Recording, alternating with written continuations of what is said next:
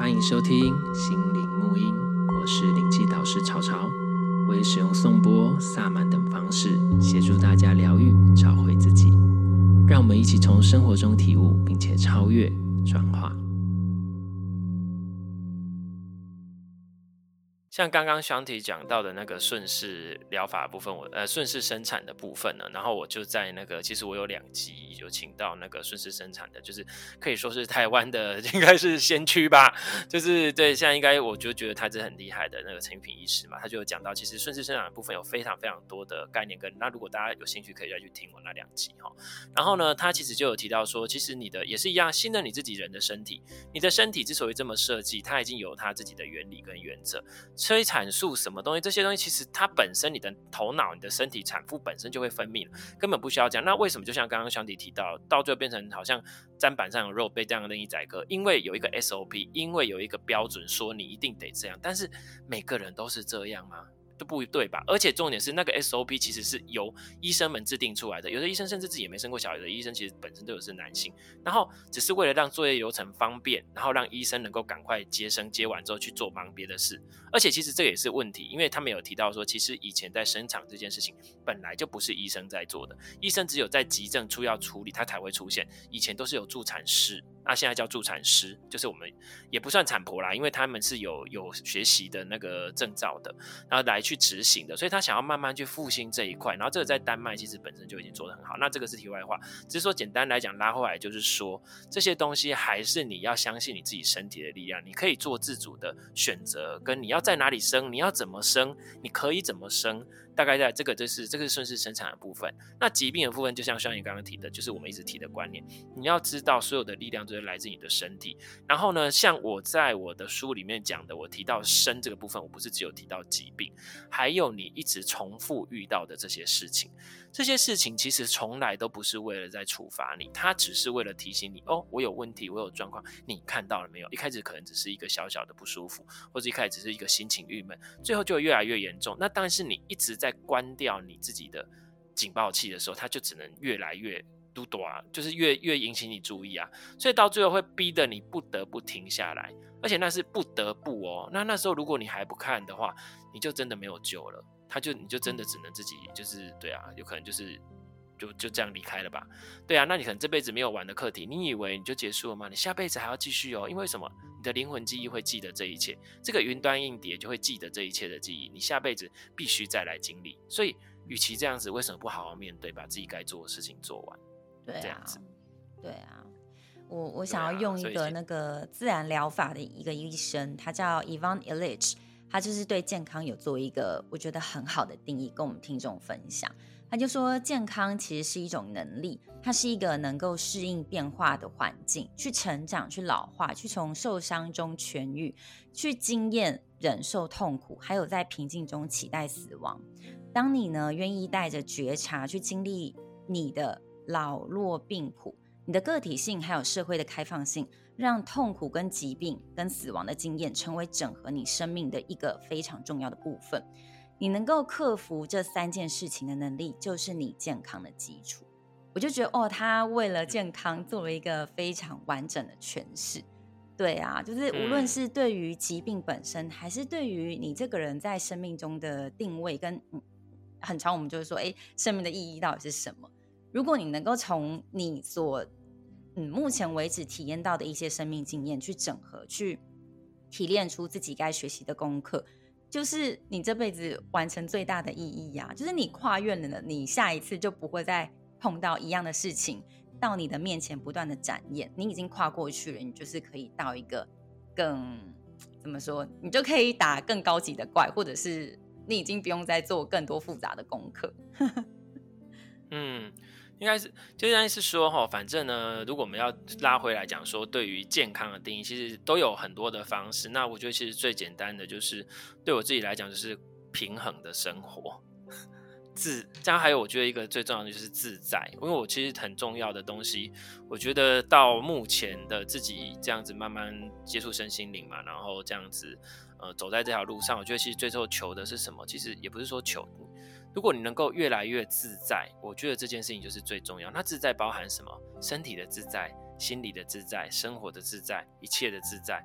如果你都能够自在的话，其实我觉得没有什么东西比这个更，就是你就是哦很安然的处在当下。所以我在讲的哦，为什么观世音法还有叫观自在？它是智慧程度到达那个程度，你的状态到达那程度，就是那所以我们只要单纯拉回健康来讲，就是你你的身体是平衡的。其实就是这样，然后这个身体的平衡，其实叫那我们纳入身心理的体系来看，就是你的身体的平衡，其实跟你的内在平衡，还有甚至你的更深层的部分，你也要去那个。那更深的部分，我们其实比较没有探讨到灵魂的层面啦。那灵魂的层面其实有非常多，你包括前世创伤、前世记忆之外，其实还有你本身这辈子灵魂设定要来经历的事情，你有没有依照你自己去活？活成你自己的样子，这件事情也会影响你哦。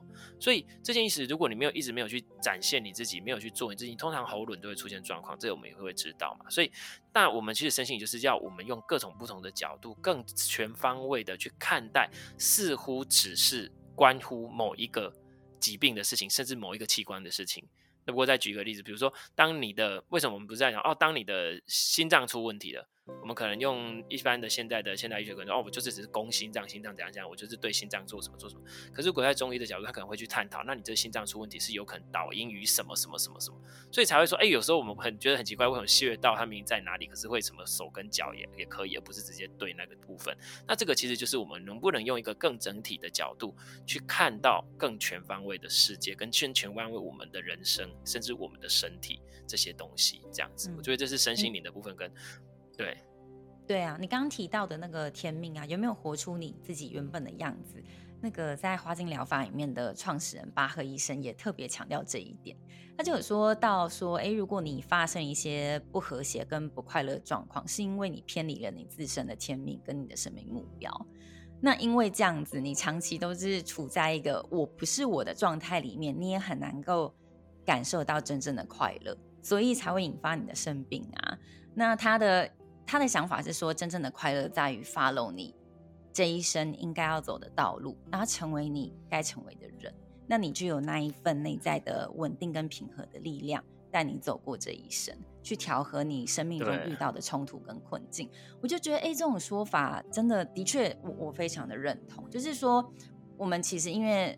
在教育的过程中，家庭教育，然后又讲到教育的部分，我们之前也有提到嘛，就是说，无论是家庭还是学校，或整个社会体制告诉我们的观念，都是说，哎，怎样做是符合道德的，是正确的。那现在很很好的一点是说，我越来越看到，像我有些听众，他们才才十八岁或大学毕业的那呃大学生，或者是那一个阶段的年龄层，我就觉得看到一点是，哎。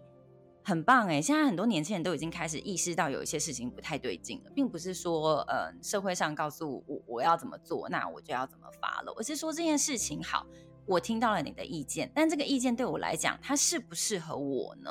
就是我我我适合在使用在这样子的道德标准或者是行为准则上面吗？就什么事情我们听到了、嗯、知道了，都要再回归我自身。那我我愿不愿意他？这个东西跟我有没有 resonate？我我是不是跟他有共鸣共振？把不是自己的东西慢慢的去掉，嗯、就是一个剥洋葱的过程。就是你能够越来越认识你自己，找到你在这个世界上你的坐标、你的位置，那你就会长出力量来。怎么说？就是。你生活中发生了一些不顺心的事情，你也知道你自己本身是有力量去面对、去化解、去度过这样子的难关。那我就觉得说，就是保有你自己的思考，你自己的对啊，有时候很自己的想法，你自己的一切，而不是就是人家硬塞东西给你，然后你就觉得好像我不这样做不行，然后这样子你才会慢慢去设，就是比较不要那么权威啦。对。对，然后有时候很常我也发现，就是 像台湾人，就是很容易会去找算命啊、塔罗啊什么的。其实我觉得这种方式也是提供一个辅助方法，说，哎，你是你的，你你你以你的命盘，好，你的星座，你可能是怎样的人这样子。但其实我们听到了这样子，并不是说我们的一生就是命定论。其实你是有个人的力量在里面，可以去决定。我们的人生版本其实路径有非常多种。但是如果你在不改变、你没有觉察的任何情况下，你就是 会依照着他跟你说的，然后他跟你说的说法也会植入在你的心田里面，那个种子就会慢慢的扩大，然后就真的走向他跟你说的那个样子。就失去了自己本身的力量。所以我要说的是说，说其实你你本身自己是有那个能力去决定你要往哪个地方走。如果你是一直带着觉察的状态，其实你的命运是不被命盘所控制的耶。我身边就有碰到几个人是这样子在走出自己的生命，我就觉得，对啊，就是为什么我们要去那样子放掉自己的力量？无论是你对面对医生，你身体发生疾病，你面对医生，还是说你人生碰到困惑，你去找一个。很厉害的人家口耳相传的算命师也好，你都是把自己的力量都完全交托给他们，你都不相信自己吗？那为什么你不愿意相信自己？因为你从来没有在嗯、呃、社会告诉你应该怎么做的那个时候，去问问自己说，那那这跟我的我的本性合适吗？就是你有停下来确认这件事情是你喜欢的方式吗？就是尊重啊，就是跟自爱啊，交出你自己回扣到的力量的。对对，就是你把你的力量交出去给算命师、给人，然后给什么？其实这个一样，就是我把我自己的责任丢到别人身上。那其实有关这个算命的议题，呃，那个话题，之前有跟香迪聊过一集嘛。其实真正懂的人，像比如我们真的懂的，就会发现说，其实那个并不是绝对。当他会跟你讲说，就绝对是这样，那就表示他并没有学得很专精。我必须直接这样讲。所以那些算越越有觉得他越有经验，他发现说，其实就我现在自己的感觉，那只是一种能量走向，这一种可能的方式。然后加上你自己的行为模式，遇到这个大环境的流，哎，碰撞之后有可能产生什么结果？继续注意哦，我都会说有可能，因为不是绝对的。然后真正的厉害的算命师或是占卜师，对我来说，不是说他能够把你的命说得多准，算得多，而是他能够让他自己算得多不准。为什么？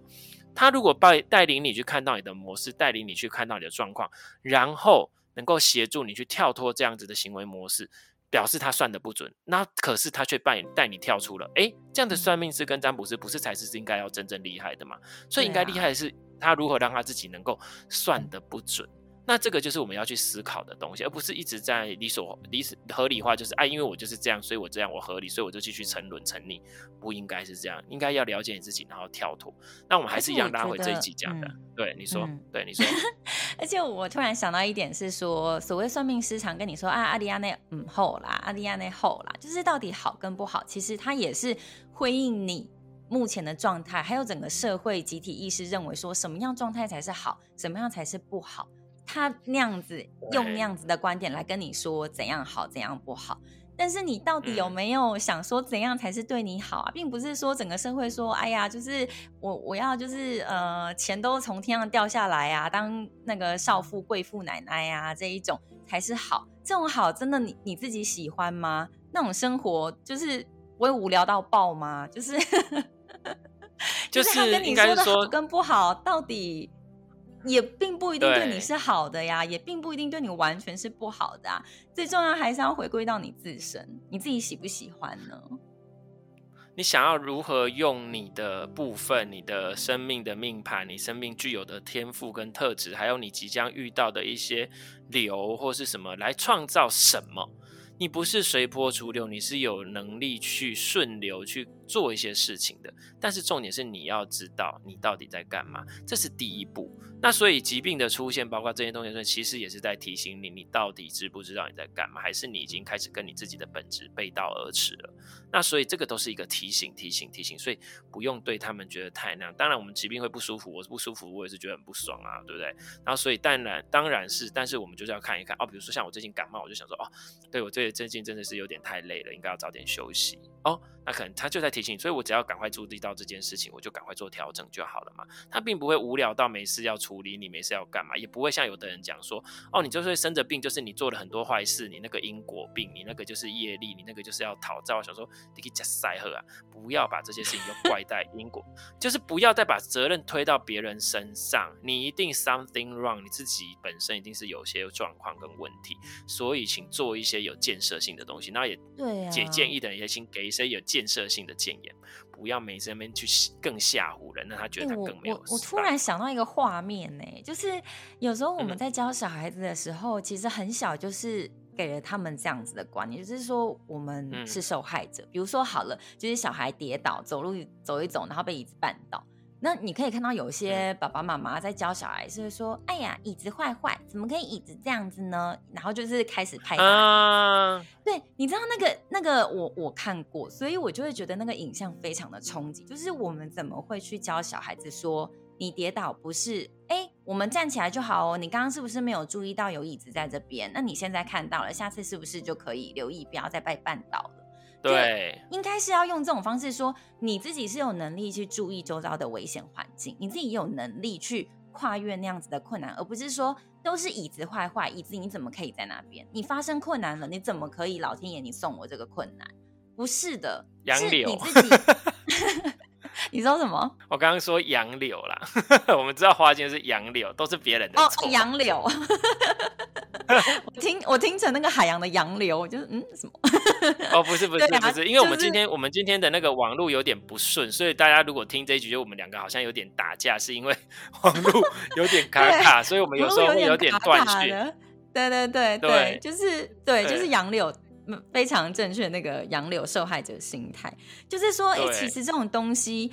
也不是真的是你的错，就是说，哎，我怎么老是把自己当成受害者？而是说，好了，我现在竟然觉察到我有这个状况，那你现在就可以带回自己去看过去以前你是怎么样塑造成这样的想法，那我们就有那个力量，慢慢的去改变那样子的行为模式跟设定啊，你就已经有力量可以改变啦。所以这不是一件好事吗？所以不用过度的责备自己，说，哎，我怎么又这样？我怎么又发生这种事情？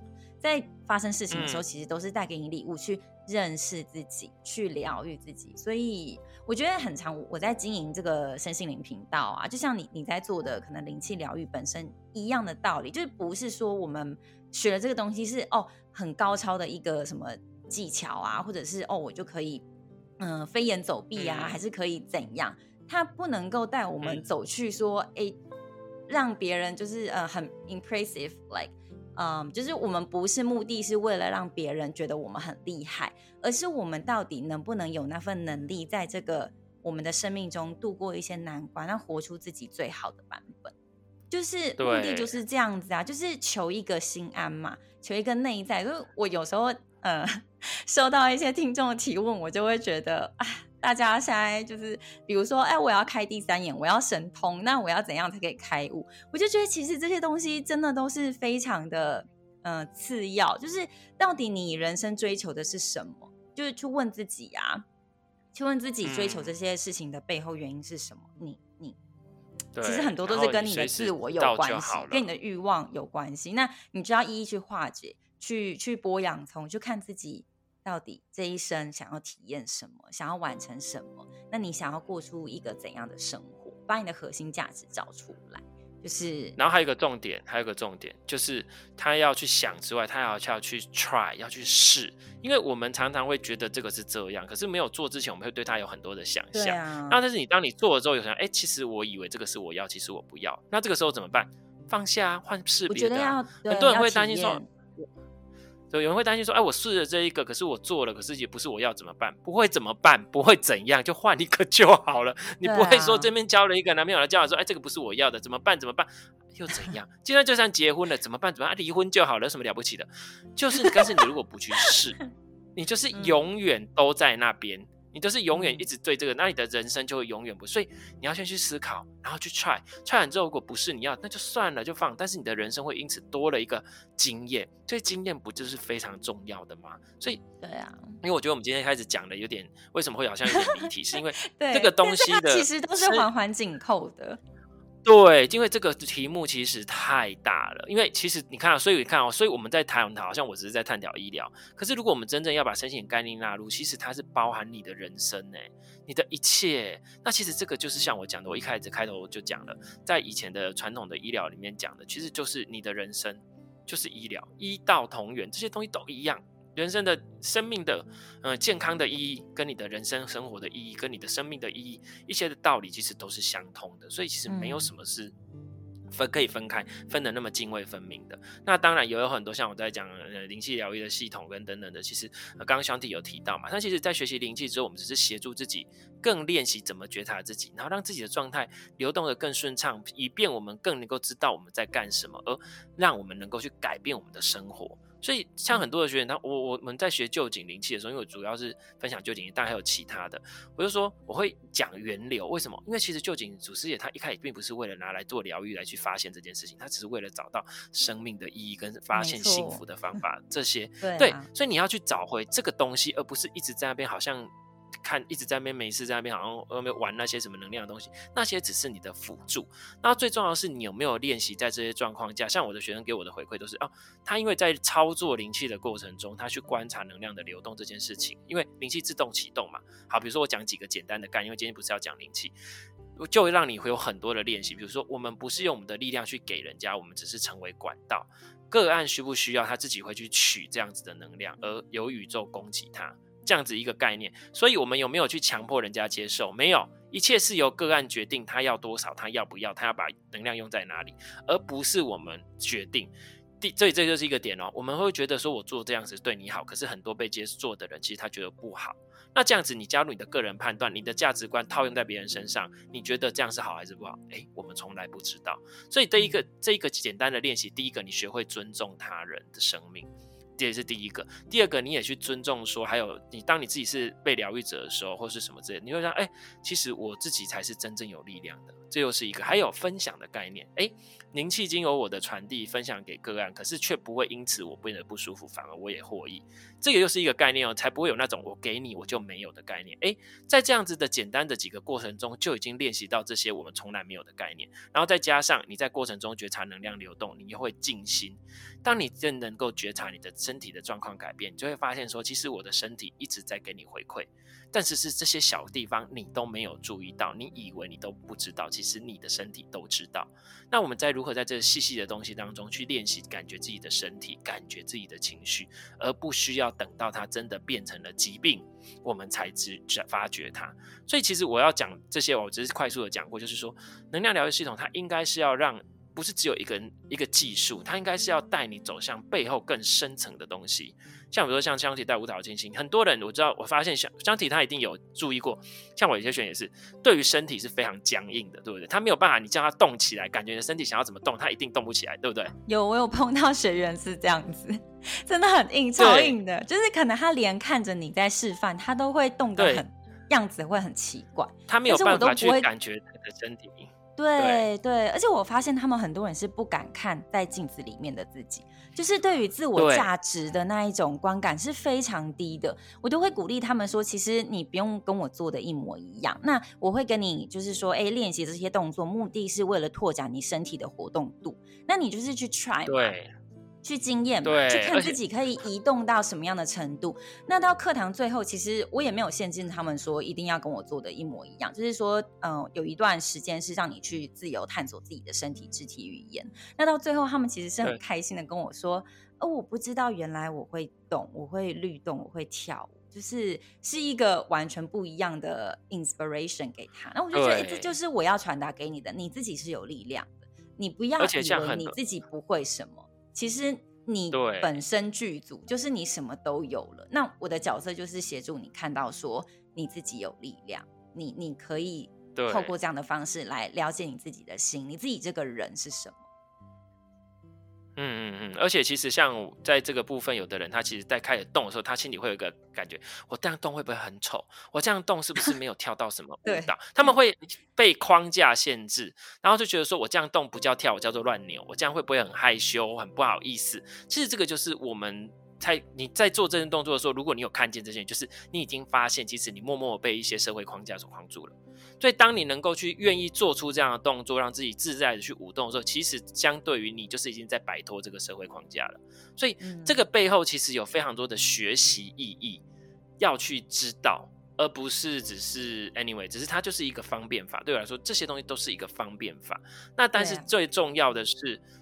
带领者，他能不能带你走到这里？他能不能了解你现在处于什么状态？而你为什么这样？虽然每个人都有每个人的方式，那怎样我们还是拉回来了，因为已经时间比较那个。简单来讲，就是说，我们是不是整体来讲，一以都没有什么对或错，只是看的事情的角度不一样。但是，当我们把呃疾病的部分拉到身心灵的高度，甚至到传统医疗的一些高度来讲的话，其实就是说，它是一个整体的全人平衡，是一个完整的全人的一个身心灵全方位，甚至跟大地、跟宇宙、跟一切万事万物、跟你的人生是否处于平衡的一种状态。这就是对我来说，这个才叫做健康。没错，没错。所以希望听完这集的听众呢都能够找到自己内在那一个安然安住的空间，对让自己生活的开心平衡，让一切都处于一个比较平衡的状态，就是一个很好的人生，就是一个很好的生活啦。祝福，对啊，这个应该就是就就是只有这样而已。对对对，祝福大家。好哟，嗯、我们下集再会，拜拜，嗯、拜拜。